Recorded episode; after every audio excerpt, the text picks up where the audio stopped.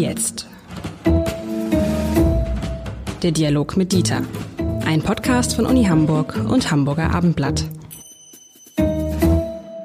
Herzlich willkommen zu Wie jetzt, dem Talk mit Dieter, dem gemeinsamen Podcast von Uni Hamburg und Hamburger Abendblatt. Wir dürfen gemeinsam das Logo der Uni Hamburg verwenden. Das haben wir vergangenes Mal gelernt.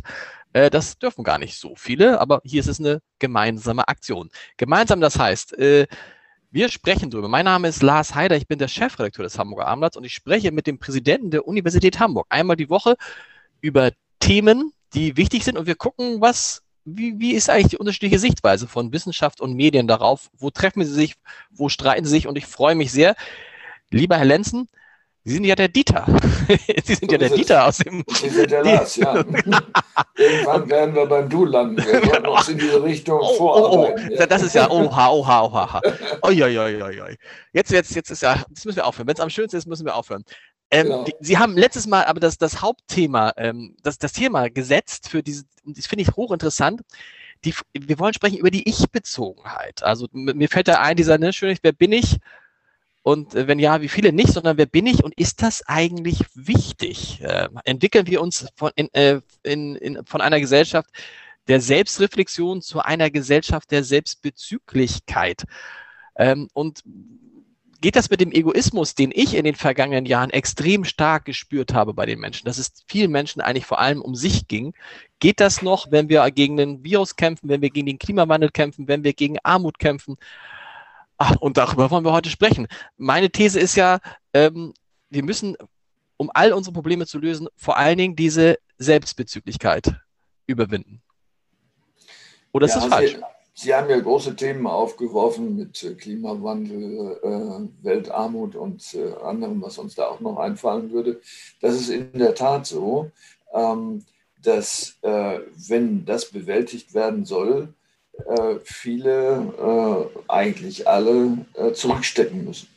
Ähm, zurückstecken sicher in Bereichen wie dem persönlichen finanziellen Wohlergehen, das ist keine Frage, aber auch in Freiheiten, das wird ja schon schwieriger.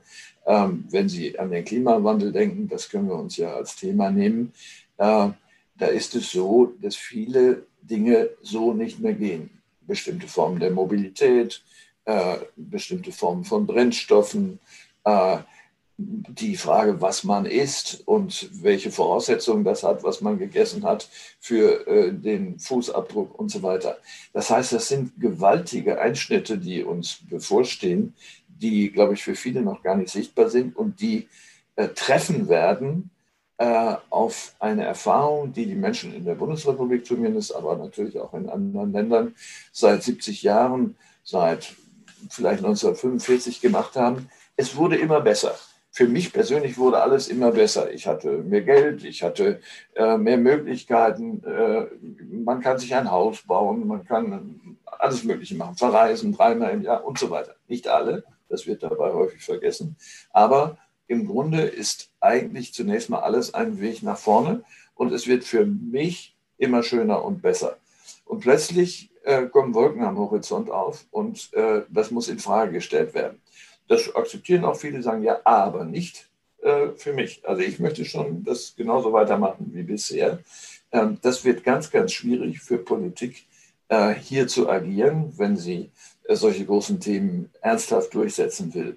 Und man muss sich natürlich fragen, ähm, ob außer diesem historischen Verlauf der Zeit seit dem Zweiten Weltkrieg und der Erfahrung, es wird immer besser, auch noch andere Ursachen äh, zu finden sind, äh, die vielleicht dafür verantwortlich sein können, dass es eigentlich immer um mich geht. So.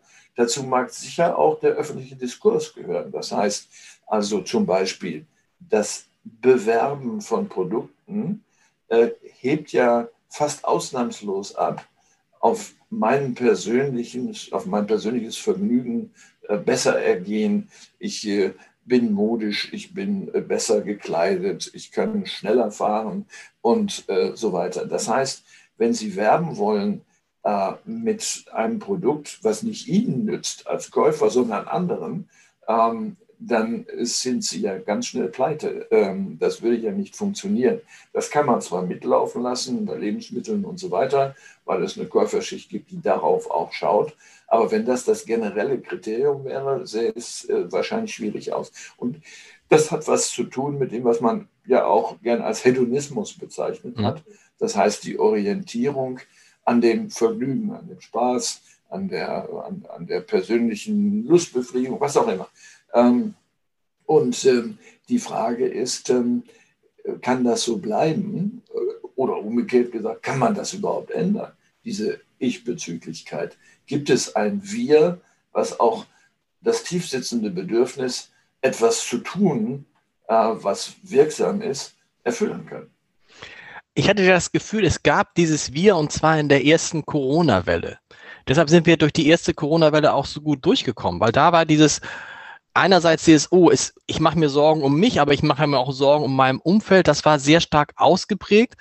Und dann hat man gemeinsam den Kampf gegen das Virus begonnen und dann relativ gut in den Griff bekommen. Jetzt in der dritten Welle stelle ich was ganz anderes fest. Da äh, spricht man mit, mit Kollegen, mit Nachbarn, mit Freunden und dann kommen solche Sachen wie ich, ich bin's leid. Meine Kinder müssen jetzt mal wieder in die Schule kommen. Da kann ich jetzt keine Rücksicht mehr nehmen auf irgendwelche Ältere, die noch nicht geimpft sind.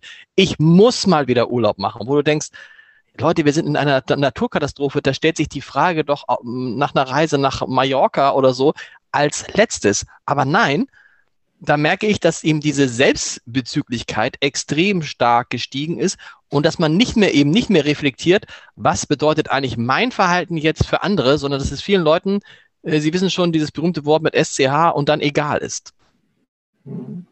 Ja, ähm, also das ist sicher ein Element. Das zweite ist ähm, äh, die Unfähigkeit, sich vorzustellen, dass nichts mehr so sein wird, wie es vor zwei Jahren noch war.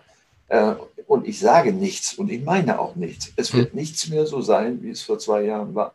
Und das ist, glaube ich, bei den meisten noch nicht angekommen, weil sie das Verhältnis zwischen ihrem eigenen Ich und den anderen, aber auch dem anderen, also der, der Welt um sie herum, weil sie das noch nicht nachjustiert haben. Das kann nicht mehr dasselbe sein, das ist völlig ausgeschlossen. Ähm, und dagegen wehrt man sich. Äh, das hat ein bisschen eine Ähnlichkeit ähm, mit einer Krebsdiagnose. Wenn äh, Sie sich das anschauen, wie Menschen reagieren, die eine solche Diagnose bekommen, so gibt es ziemlich präzise beschreibbare Abläufe, innerpsychische Abläufe von das ist bestimmt ein Laborunfall. nicht, also da haben die sich nicht richtig informiert, die haben die Proben durcheinander geschmissen und so weiter. Das mache ich normal. Bis dann hin äh, über einen lang, längeren Prozess unter Umständen bis zur Selbstaufgabe. Und äh, so äh, agiert diese Gesellschaft insgesamt und jeder Einzelne im Augenblick auch.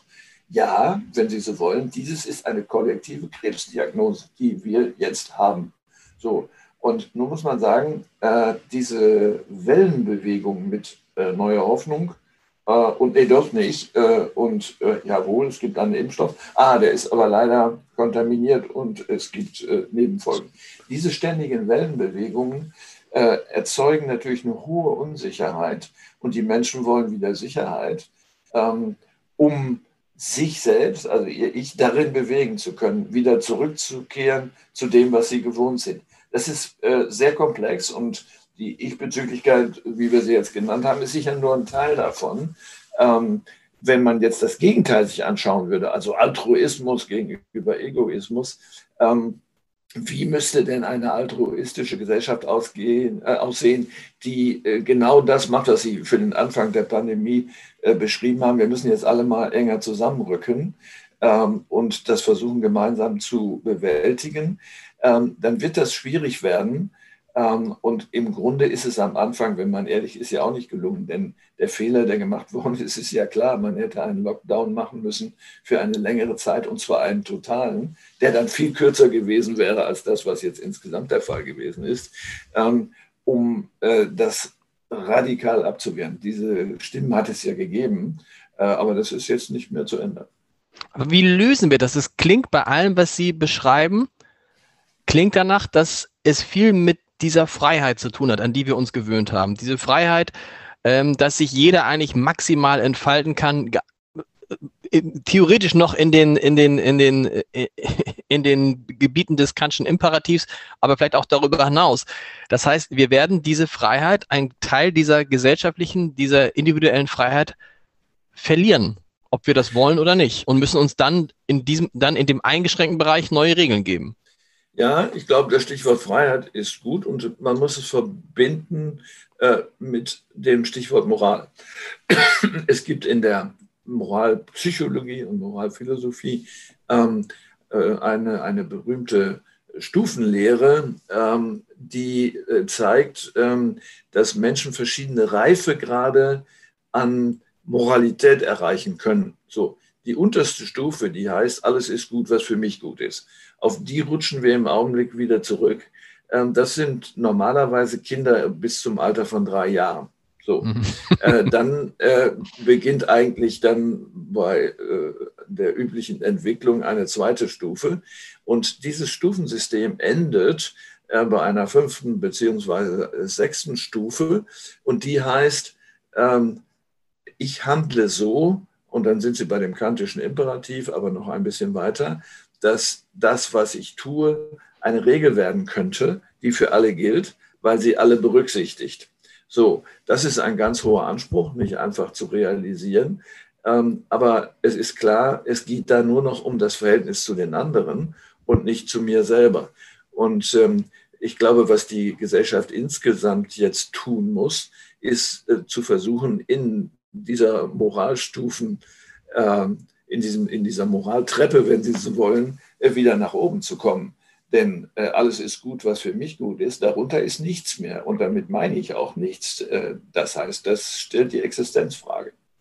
Aber waren wir denn in diesen Stufen überhaupt mal so in Richtung Stufe 2, 3, 4? Ja, das ist natürlich differenziert zu betrachten äh, und müsste auf jedes Individuum bezogen werden. Ähm, aber, aber als Gesellschaft, als, als, als, als, ja, als deutsche, als europäische Gesellschaft, hm. gab es mal so eine also Phase? Also zum Beispiel sich an Regeln zu halten, ähm, das kann man von einem Zweijährigen nicht verlangen, nur in gewissen Grenzen. Und wenn, dann reagiert er nur auf Bedrohung. Aber äh, sich an Regeln zu halten, ist natürlich eine höhere Stufe. Wenn Sie sich das jetzt anschauen, äh, dass die Leute teilweise Partys heimlich machen oder dass sie ohne Maske rumlaufen, dass sie die Abstandsregeln ja schon gar nicht mehr fühlen, sondern sich immer noch so verhalten, ähm, als ob man eben in 50 Zentimeter Entfernung an jemandem vorbeigehen könnte.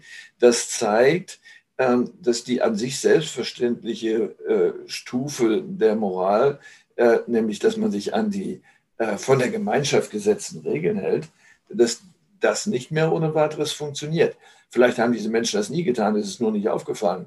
Aber jetzt wird es natürlich dramatisch und wir sehen, vielleicht auch jetzt erst durch diese Krise, wir sehen, wie stark wir in dieser Entwicklung zurückgelaufen sind oder viele von uns zurückgelaufen sind, weil es eben diesen unermesslichen Reichtum auch gegeben hat.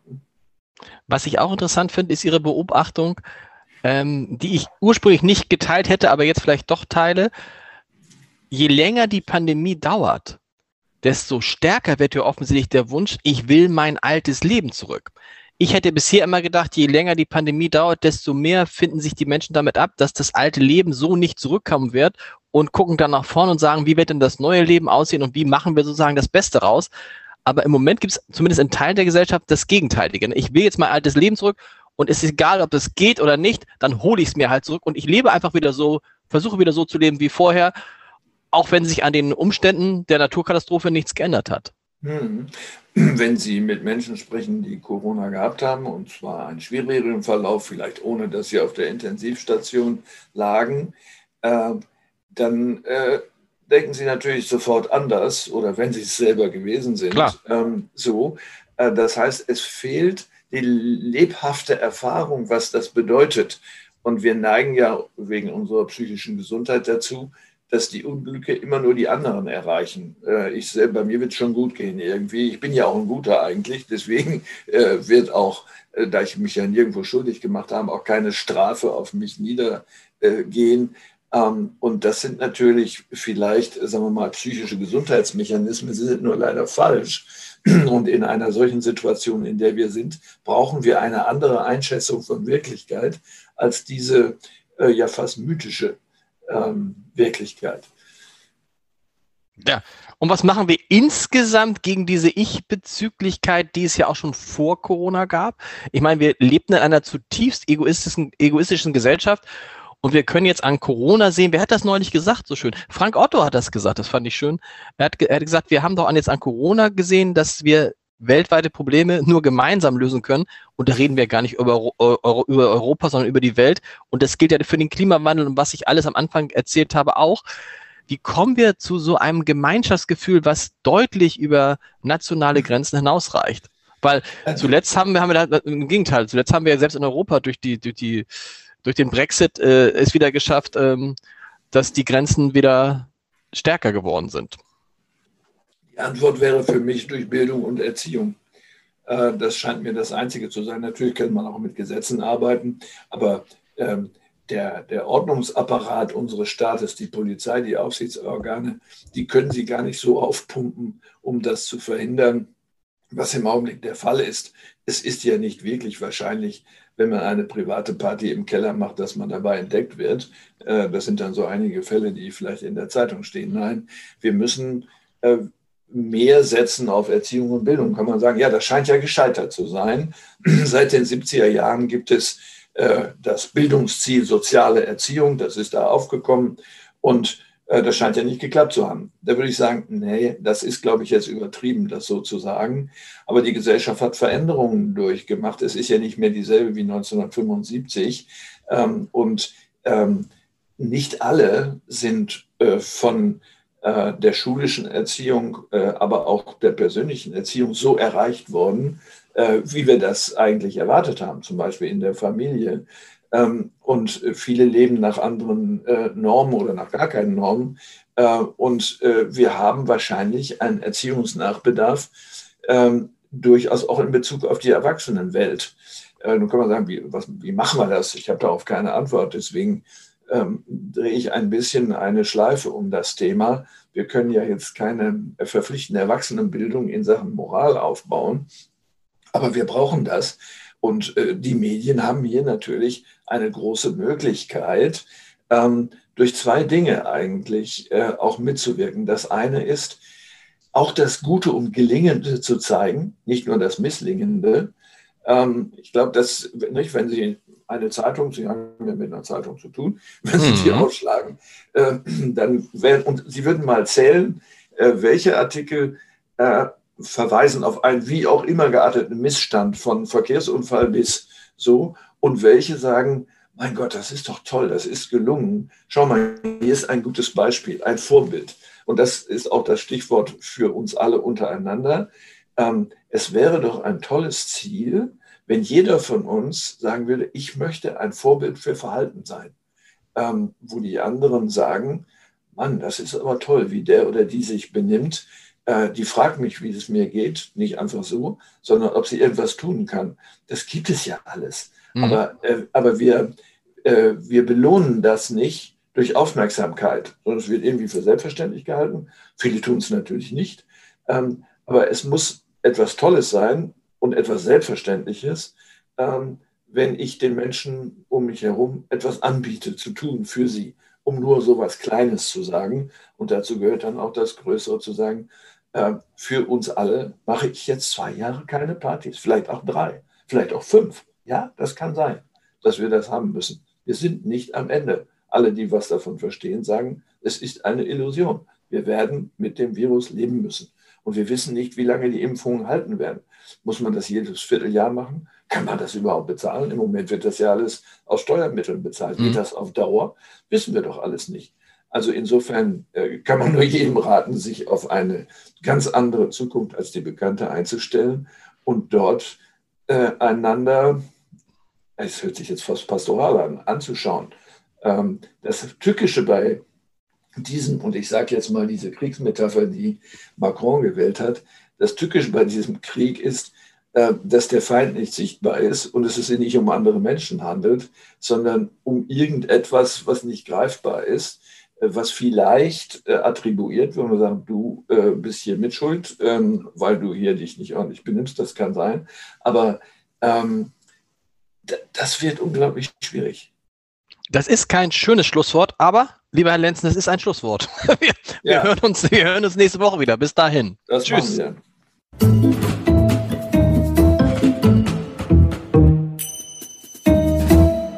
Weitere Podcasts vom Hamburger Abendblatt finden Sie auf abendblatt.de slash podcast.